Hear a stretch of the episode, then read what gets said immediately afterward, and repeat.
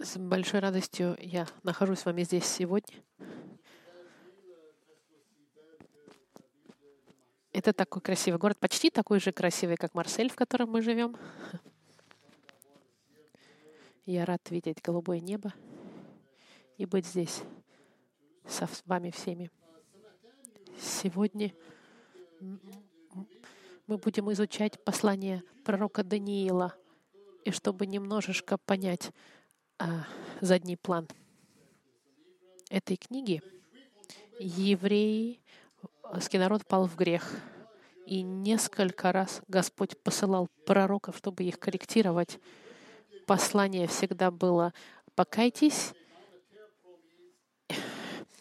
Они были в земле обетованной, и Господь сказал, «Вот территория, которую я вам дал, раскайтесь в грехах ваших, следуйте за мной или уходите отсюда».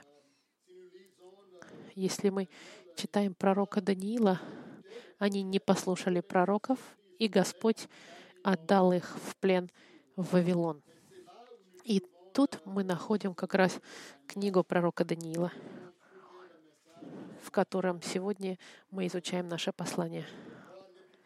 Царь Навуходоносор, это царь Вавилонский, он забрал всех молодых людей, сильных, красивых, здоровых, забрал в Вавилон, чтобы их использовать как, как а, советники и слуги в, в царском э, присутствии. И в этой книге мы будем сегодня смотреть. Я вам хочу, однако, начать с истории очень французской. Я вам расскажу о господине Этьен Жерар, который даст очень хорошую иллюстрацию сегодняшнего нашего текста. Этьен Жерар родился 20 мая 1750 года в Бордо. С, с годами он хотел уехать из Бордо, чтобы путешествовать подальше куда-нибудь. И 4 июля 1777 года он устроился как юнга на Навир. И без денег он поехал в Филадельфию на корабле в День независимости Америки. Он потом приехал, стал гражданином американским в 1790 году и взял американское имя Стивен, Стефан. Он, будучи хорошим предпринимателем, он очень быстро достиг больших успехов и был известен от Нью-Йорка до Нового Орлеана и стал первым миллионером, миллионером и человеком самым богатым в США в те времена. Американское правительство разрешило ему основать в Пенсильвании банк, и Стефан Жерар становится советником муниципальным Филадельфии. Не имея никаких наследников и имея большую сумму денег, он был филантропом, и большинство своей фортуны, больше чем 100 миллионов долларов, он отдал на дела города Филадельфии, например, чтобы строить по своей воле колледж, посвященный детям без родителей. И в его истории есть интересная история, которая касается нашего сегодняшнего текста. Он не был верующим, но был очень щедрый человек со своими деньгами. И сегодняшняя история говорит нам, однажды в порт приехал какая-то доставка. И он позвал всех своих сотрудников, чтобы они могли разгрузить товар послезавтра выходила на воскресенье. Один из его сотрудников, молодой человек, христианин, приблизился к нему и сказал, «Господин Жерар, и мне, и мне очень жаль, но я не могу работать в воскресенье». Э, месье Жерар ответил, «Ну, к сожалению, если не вы можете работать, когда я хочу, тогда вы можете идти по свояси сотрудник сказал, «Я знаю, господин, и несмотря на то, что я занимаюсь а моей содержу свою маму, я все равно не могу прийти работать в воскресенье. Окей, миссис Жерар сказал. Иди, поговори с управляющим, и он тебе оплатит то, что должен платить, и увольняйся. И согласно с биографией, этот молодой человек еще три недели искал работу безнадежно. Но однажды президент банка спросил у Жерара назначить какого-нибудь верного человека, чтобы быть управляющим банком еще одного отделения. И в течение минуты месье Жерар размышлял, и потом он назначил управляющего новым банком этого молодого парня, которого он уволил. И президент банка немножко был удивлен и сказал, ну, разве вы же мне сказали, что вы его уволили? Да, это правда, сказал месье Жерар, потому что он отказался работать в воскресенье. И я вам хочу сказать, что человек, который отказывается работать из-за своих принципов, этот человек, которому вы можете доверить свои деньги. И сегодняшняя история нам будет говорить о трех молодых людях, готовых все потерять ради своих убеждений. И вот что мы находим с вами в третьей главе послания Даниила. И когда мы будем изучать эту книгу, и мы увидим две больших цели этой книги. Первое — это пророческая книга. И в этой книге Бог открывает будущее мира, империи, которые будут следовать одни за другой, и параллельно всевластие Бога и установление Его Царства. И вторая часть — это историческая книга, которая говорит о жизни Даниила и его друзей в этой языческой стране. И тема верности здесь затронута. И как жить жизнь с убеждениями без компромисса. И мы обращаем внимание, что книга это говорит о нашей ежедневной жизни, как жить в стране языческой, как мы живем и эта книга готовит нас к будущему для всех тех, кто противостоит Богу. В предыдущих главах показывают нас, что мы живем в такой же ситуации, как и Даниил. Мы живем в стране языческой. Мир, который сопротивляется Богу, противостоит. И нужно понять, что здесь, во Франции, это не просто страна нейтральная, это страна языческая — Языческая это значит, это страна, она против всего того, во что мы верим, и мы видим это сопротивление, оно активное и постоянное, и захватывающее. И в третьей главе, которую мы сегодня изучим, мы найдем, что невозможно спрятаться от этих атак.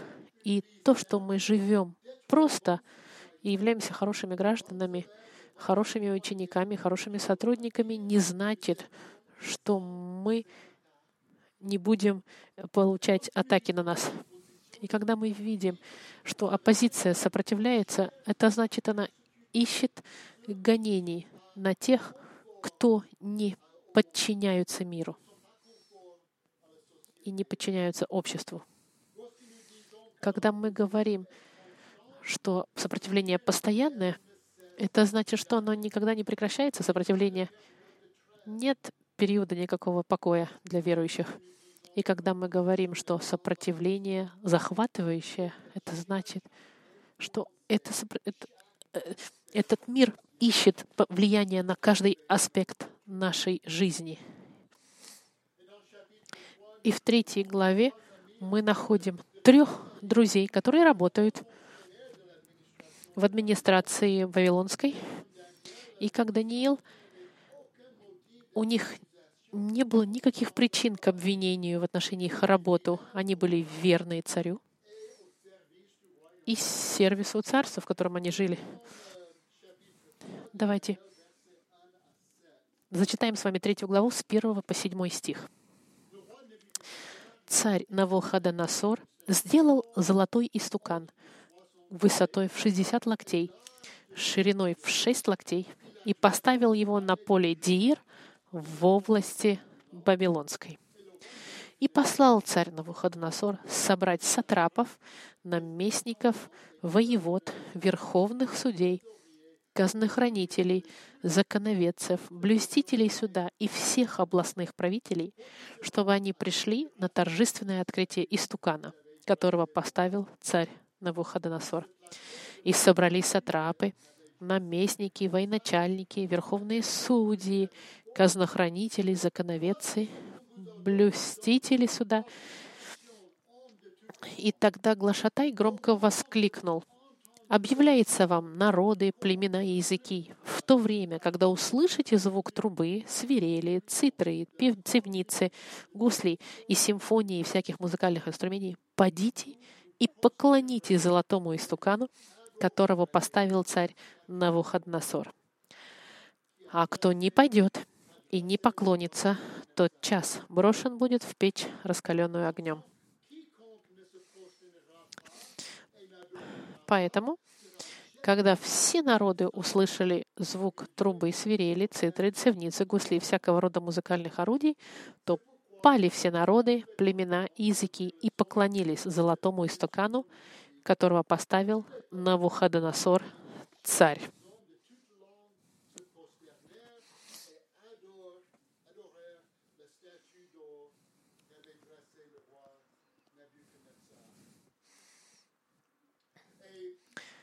Если вы знаете историю, во второй главе Навуходоносор уже до этого он, он буквально видел сон о большой статуе, и Даниил ему интерпретировал и, и говорил, что Навуходоносор — это была голова золотая этой статуи во сне.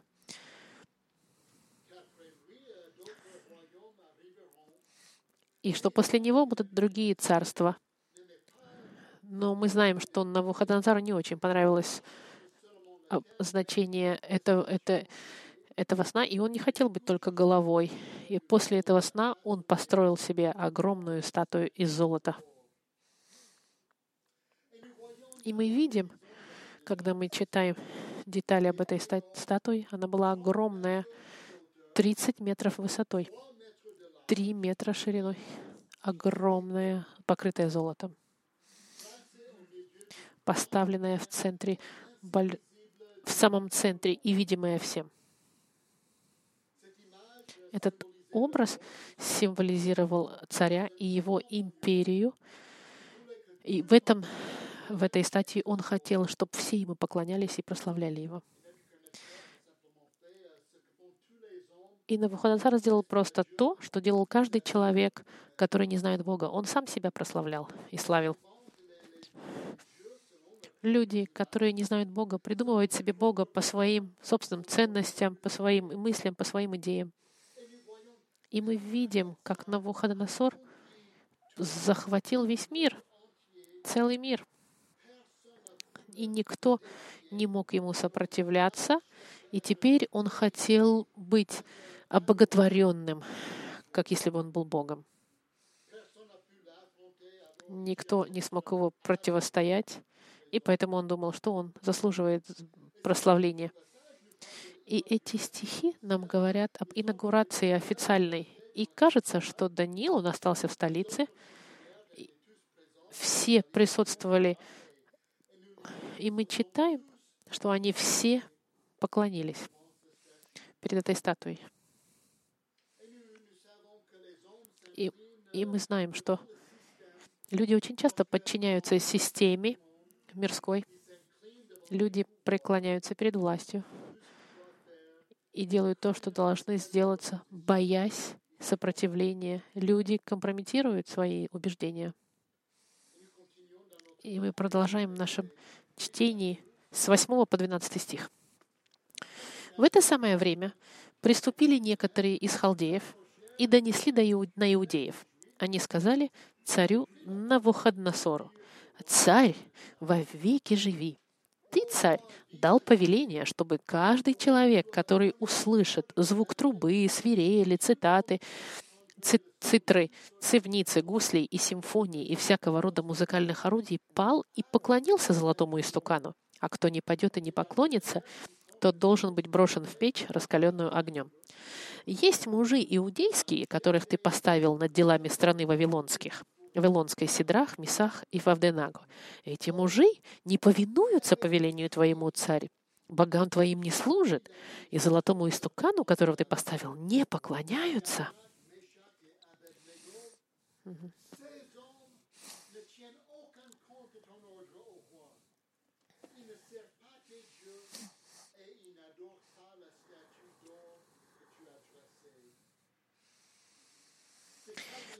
Эти халдеи были местные мудрецы, ученые этих, этих земель, которых, которые были заменены этими молодыми евреями. И они, конечно же, понесли, пошли на них жаловаться и обвинили их в непослушании царю Навуходоносору.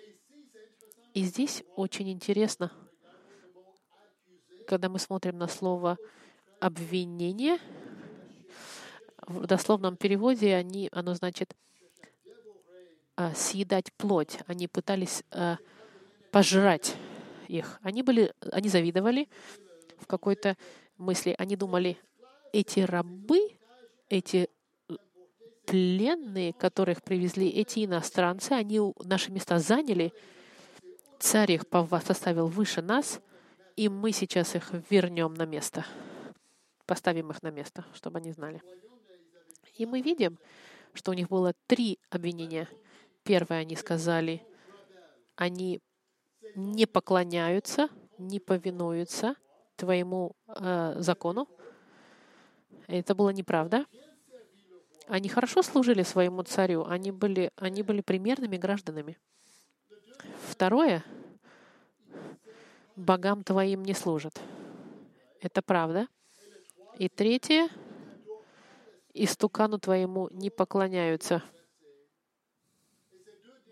И эти два последних обвинения, они правдивые. И мы знаем, что были и другие еврейские ребята, которые служили царю, но единственные, которые не поклонились, это были эти три парня. Их отказ, отказ был очевиден. Вся толпа поклонилась перед статуей, но они остались стоячими и не поклонились. Можете себе представить, на, на, на горизонте можно было видеть трех людей, которые не поклонились, всех видели. Интересно, они даже немножко не наклонились, они не попытались завязать шнурки, можно сказать. Они не хотят поклоняться, но они не хотели делать вид. Они не притворялись, как будто бы им нужно было что-то сделать на земле. Их поведение было очевидно. И отказ, он был очень хорошо манифестирован, ну, виден. И когда мы читаем эти стихи, Навуходоносор, он, в принципе-то, не был против иудаизма. Он был готов, он дал евреям практиковать их религию и иметь их собственную веру. С его стороны, с этой системы мирской, это было достаточно вежливо. Но когда он захватил Иуду, было очевидно, что Бог еврейский был сильнее, чем его Бог.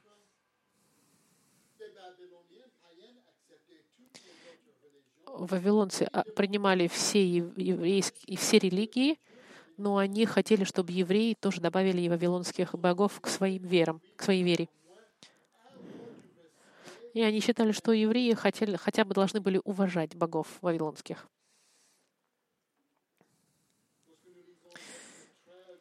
Когда мы читаем с 13 по 15 стих, когда Навуходоносор услышал, он был в гневе и ярости, и приказал позвать Сидраха, Мисаха и Авденего, Навуходоносор сказал им в 14 стихе, «С умыслом ли вы, Сидрах, Мисах и Авденага, богам моим не служите, и золотому истукану, которого я поставил, не поклоняетесь?» Отныне, если вы готовы к А, если вы не услышите, не будете поклоняться, я брошу вас в печь раскаленную. И тогда какой Бог избавит вас от руки моей в конце 15 стиха? И когда мы видим это, мы можем обратить внимание на то, что царь в какой-то степени задает первый вопрос, чтобы понять, может быть, они специально это не сделали, или это было, может быть, случайно, он хотел узнать, специально вы не послушались, или, может быть, это было, может быть, проблема с языком, он знал, что это были иностранцы, и он думал, может быть, они просто не поняли, и не поняли культуру или язык. То, что от них требовалось, не очень сложно это. В общем-то, ничего. Не нужно никаких больших усилий для того, чтобы поклониться. Он не требовал каких-то больших усилий. Это просто поклонитесь перед этой статуей. Я не знаю, знаете ли вы историю гугенотов, протестантов французских, верующих, которых, на которых было гонение в 1500-х годах, и то, что от них требовалось, чтобы они, когда статуя дев, девушка Марии проходила, гугеноты должны были снять шапку, а снять головной убор как, как поклонение. Но для Седраха, Мишага и Абнега это был вопрос поклониться перед образом. И акт сам по себе ничего не имел, но сердце было задействовано здесь. Это было для них значение отвернуть свое сердце от Бога. Для царя же это было даже невозможно подумать, что кто-то может отказать ему. Для него это было нечто э, невозможно представить. Он считал себя императором всего мира. И поэтому он сказал, какой тогда Бог может избавить вас от руки моей? Он так высоко о себе думал. Мы продолжаем. 16 стих. «И отвечали Садрах, Месах и Авнега, и сказали царю Навуходоносору, нет нужды нам отвечать тебе на это. Бог наш, которому мы служим, силен спасти нас от печи, раскаленной огнем, и от руки твоей, царь, избавит. Если же и не будет того, то да будет известно тебе, царь, что мы богам твоим служить не будем, и золотому истукану, которого ты поставил, не поклонимся мы видим, что эти молодые люди очень хорошо знали Писание. Одно из десяти заповедей в Исходе говорит, ты не сотвори себе никакого образа, никакого кумира, никакого изображения того, что на наверху, и что на земле внизу, и что в воде ниже земли. Не поклоняйся им и не служи им, ибо я Господь Бог твой, ревнитель, наказывающий детей за вину отцов до третьего и четвертого рода, ненавидящих меня и творящий милость до тысячи родов, любящих меня и соблюдающим законы мои. Они просто отвечают, мы не можем, мы можем, не можем обсуждать на эту тему. Закон Божий, он очень ясен, и мы ничего не можем сделать с этим. Их непослушание было очевидно.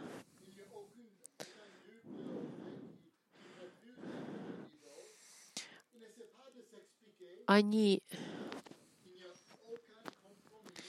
показали, что они не собирались делать никакого компромисса и пытаться объяснять.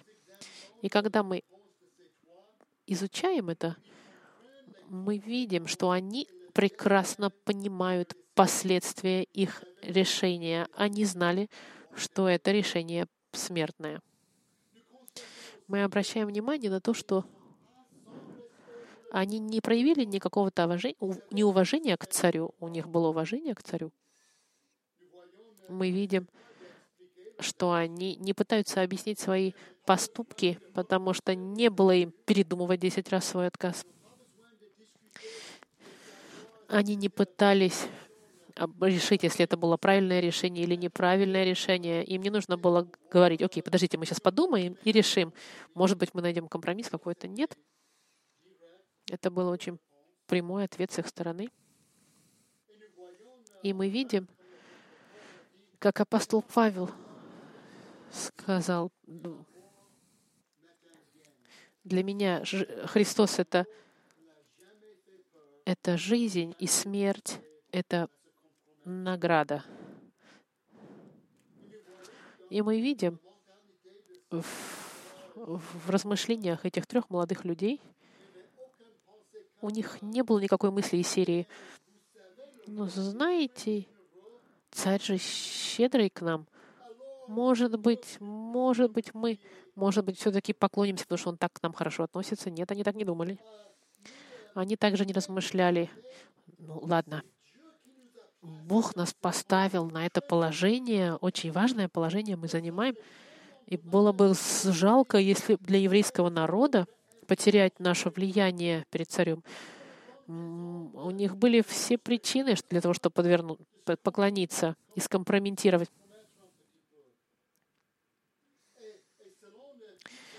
И изучая дальше эту историю, Навуходоносор, Навуходоносор был был царь, но был также их другом, их патроном, их благодетелем, в принципе. Их пост и их карьера полностью зависела от их отношений с царем.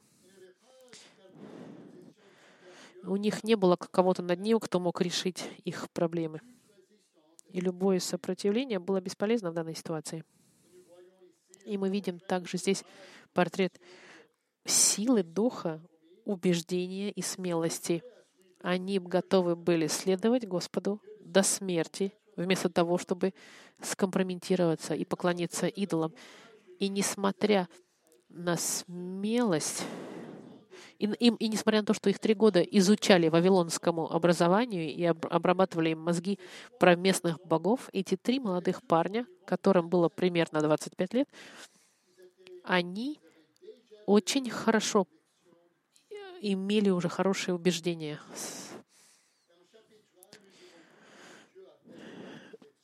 И мы видели, как Господь благословлял их убеждения в первой главе Даниила, чтобы они не, не, не осквернились с питанием, которое им предлагалось. Господь дал им мудрость выше других, и теперь у них были очень хорошие работы, хорошие, удобные положения в обществе. Они были очень хорошо поставлены, но они сохранили свои убеждения. И мы обращаем внимание, что им было бы очень легко раствориться в толпе и поклониться этим идолам, как и все. И никто бы даже на них не обратил внимания. Ну, посмотрим. Посмотрите, насколько о том, как они знали Господа. То, что они сказали, они сказали, Бог в состоянии их спасти. Они знали Писание и дела великие Господа. А, они знали Его характер. У них не было никакого сомнения в том, что Бог может их избавить. И вот почему мы учим наших детей с детства — библейские истории детям, чтобы они могли помнить об этих историях в жизни. И эти молодые люди, они очень хорошо поняли истину слова, слова Господа с детства. Во-вторых, мы видим, они знали, что Господь всемогущ. И Он соответствует, соответ, действует в соответствии со своими решениями. И мы обращаем внимание, они были уверены в их будущем. Даже если они умрут, а, они знали, что они будут жить вечно в присутствии Господа. Но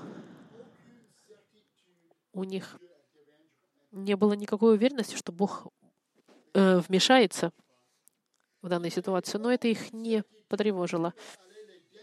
Они не были уверены, что Бог избавит их от этой печи. Они просто знали, что они были в Вавилоне как наказание от Господа. Это была его дисциплина, как бы корректировка. Они знали, что, что еврейский народ был под наказанием Господа. И мы видим, Бог не вмешался, когда Вавилон захватил Израиль. Господь для евреев не сделал ничего, чтобы защитить их. Бог не спас евреев, когда этих молодых людей забрали в плен. Господь не спрятал этих троих молодых людей, ни Даниила. Они были захвачены армией Вавилонской в плен. И когда мы читаем эту историю, эти четыре молодых человека, включая Даниила, они были, они были кастрированы для сервиса царя. Первой главе мы читали, что они стали служителями с евнухами царя. И потому, как они потеряли свое, свое, свое мужество, Бог не вмешался. И, безусловно, во всем этом у них не было никакой уверенности, что Бог конкретно вмешается в этой ситуации. И, несмотря на то, что они потеряли их страну, их э, народ, они остались верными Богу. У них не было много каких-то там знаков, что Бог был рядом с ними. У них было очень мало каких-то знаков присутствия Бога в их жизни.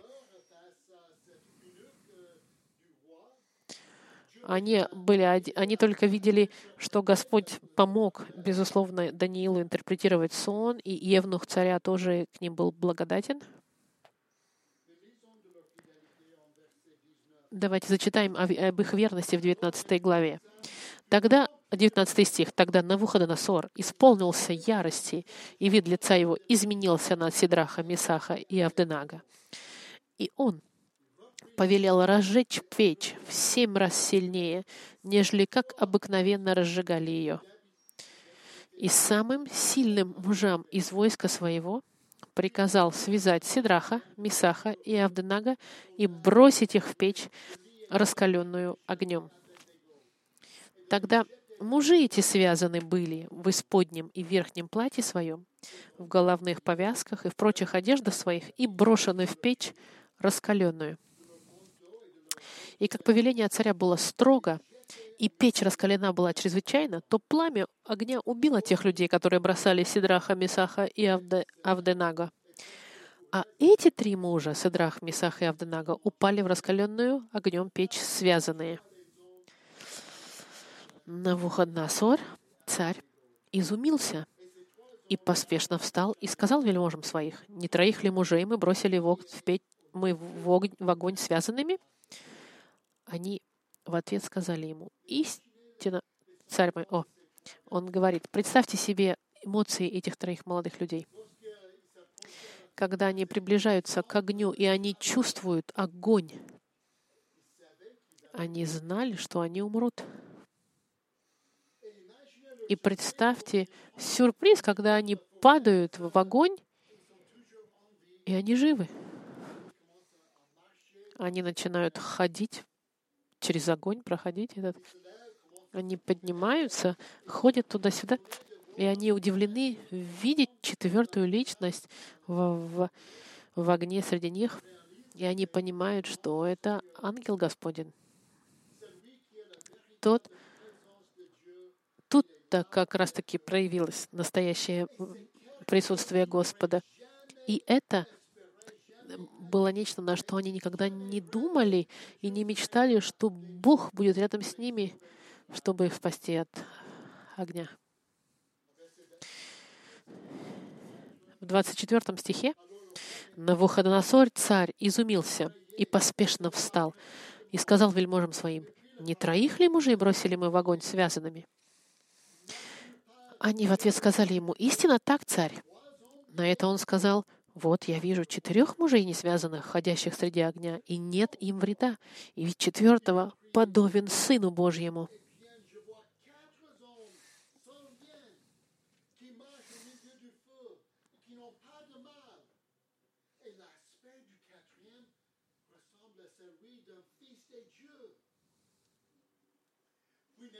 Тогда подошел на Навуходоносор к устью печи, раскаленной огнем, и сказал, «Сидрах, Месах и Авденага, рабы Бога Всевышнего, выйдите и подойдите». Тогда Сидрах, Месах и Авденага вышли из среды огня.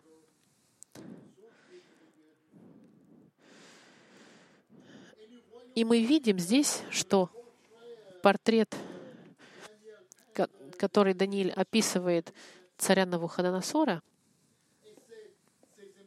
и его эмоции, они как э, американские горки. Во французском переводе это русские горки называются. Сначала Навуходоносор в гневе, теперь он, он в гневе, а теперь он симпатизирует и удивляется. Очень хорошо описано здесь табло эмо... э, картина эмоций Навуходоносора. В гневе, в удивлении, испуганный, убе- а теперь он назвал Бога Богом Всевышним. Продолжаем.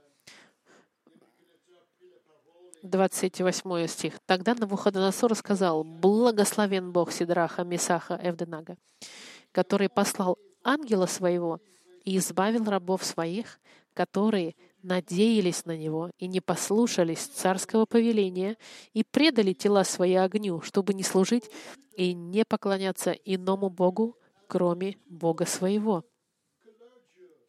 И от меня дается повеление, чтобы от вся, из всякого народа, племени и языка, кто произнесет хулу на Бога, на Бога Сидраха, Мисаха и Виднага, был изрублен в куски, и дом его брошен в развалины, ибо нет иного Бога, который мог бы так спасать. Тогда царь возвысил Сидраха, Мисаха и Авденага в стране Вавилонской. Сейчас это просто против, против- противоположность тому, что он говорил до этого. И мы видим, что дальше Господь, что царь возвысил их в стране Вавилонской. Мы читаем здесь, что эти три парня, они опять окружены теми, которые хотели их убить. И единственное, что было, кос- что коснулось огня, это были веревки, которыми они были связаны. У них даже не было запаха огня на их одежде. Мы видим здесь, что Навуходоносор не, еще не поверил, но мы видим, что он признал Бога как Бога самого сильного. И вот три вещи, за которые он прославил людей, этих троих. Он сказал, что они доверили своему Богу, его, их доверие Богу было полною. И второе, из-за этого доверия они не, поколонили, не покорились закону царя, и царь видел, как они не покорились его закону. И третье, и царь прославил его, что они не послушались его. И, о них, и он их прославил за то, что они хотели выбрать смерть вместо того, чтобы поклоняться другим богам.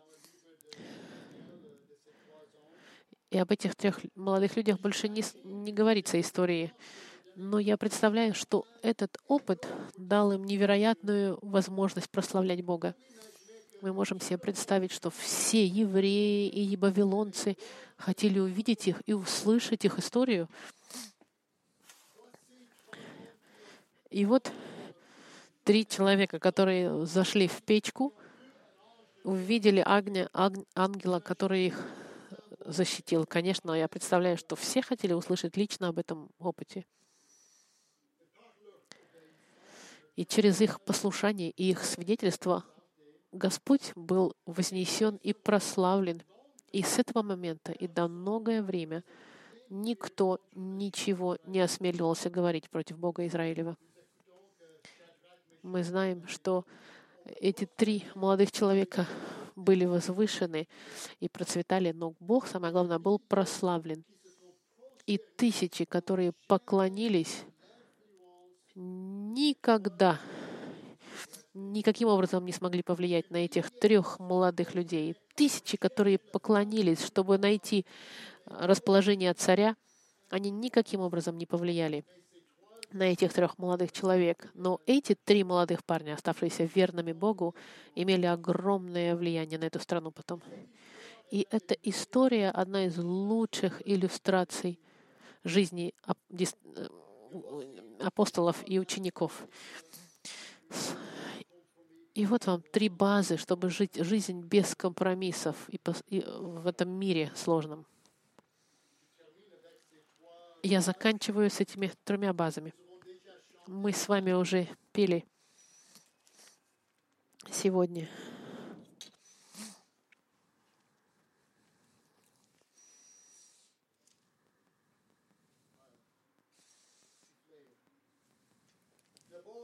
Первое. Нужно знать Господа и доверять Господу и Господу Христу. Мы с вами пели песню, которая идет от, первого, от второго послания Тимофея, когда Павел пишет, «По этой причине я и страдаю, так, но не стыжусь, ибо я знаю, в кого я уверовал, уверовал и уверен, что он силен сохранить залог мой на онный день».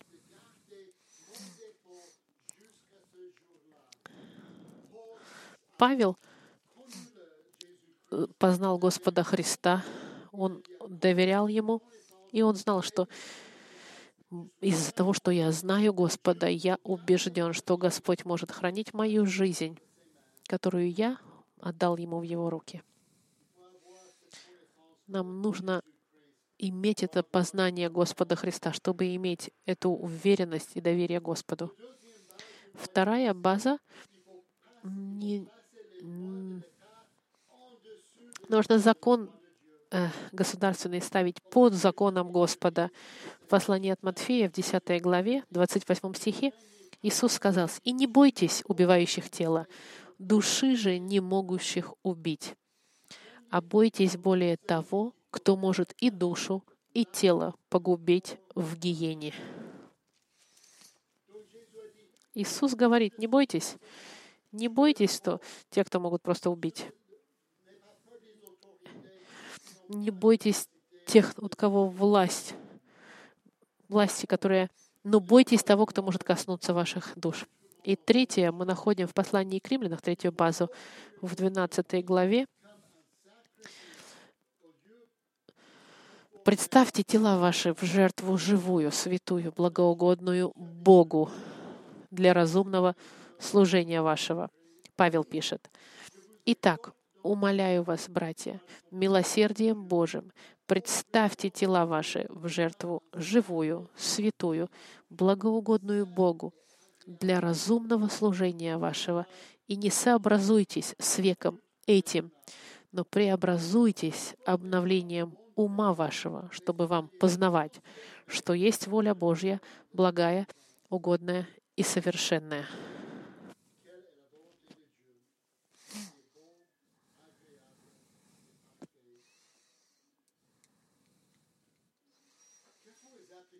Каким образом мы можем в нашей жизни ежедневно использовать эту информацию?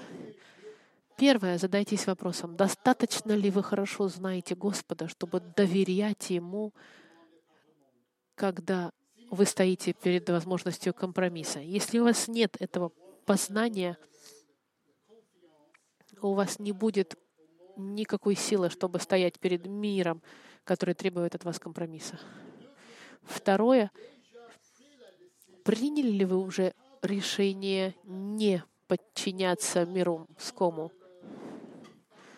Не надо ждать, когда вы будете перед лицом ситуации какой-то. Нужно принимать решение не подчиняться и уже сейчас не подчиняться мирскому, имеется в виду.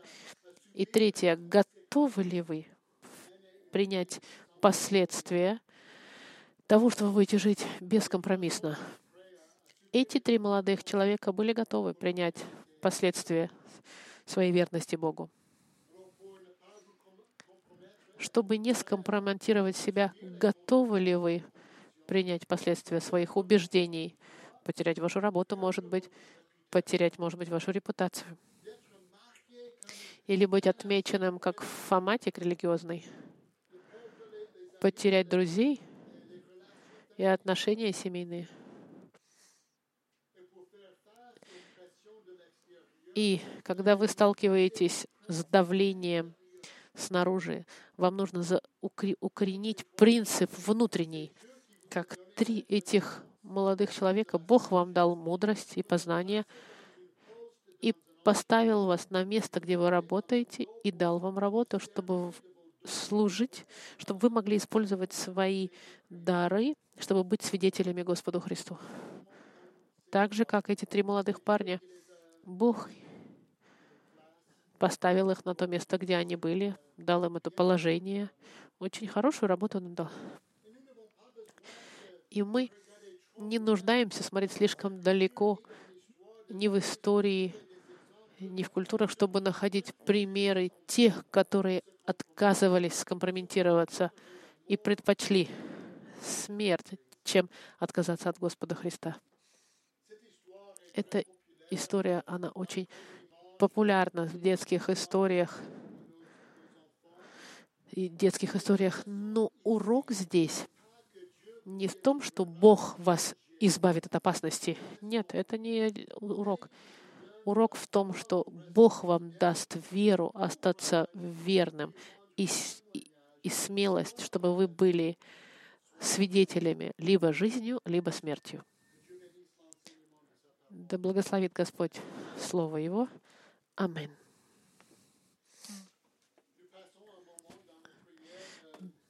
Давайте помолимся.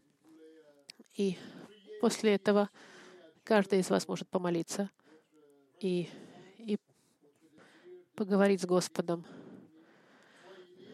Будьте свободны молиться в тишине или громко.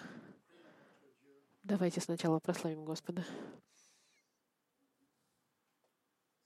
Господь, мы поражены примером этих трех, трех молодых парней, которые столкнулись с ситуацией, где был выбор между черным и белым. Господь, эта ситуация между жизнью и смертью, между компромиссом и верностью. Господь, помоги нам остаться верными Тебе, Господь, несмотря ни на какие обстоятельства. Дай нам, Господь, также веру, достаточно сильную, и, и, и доверие Тебе достаточно глубокое,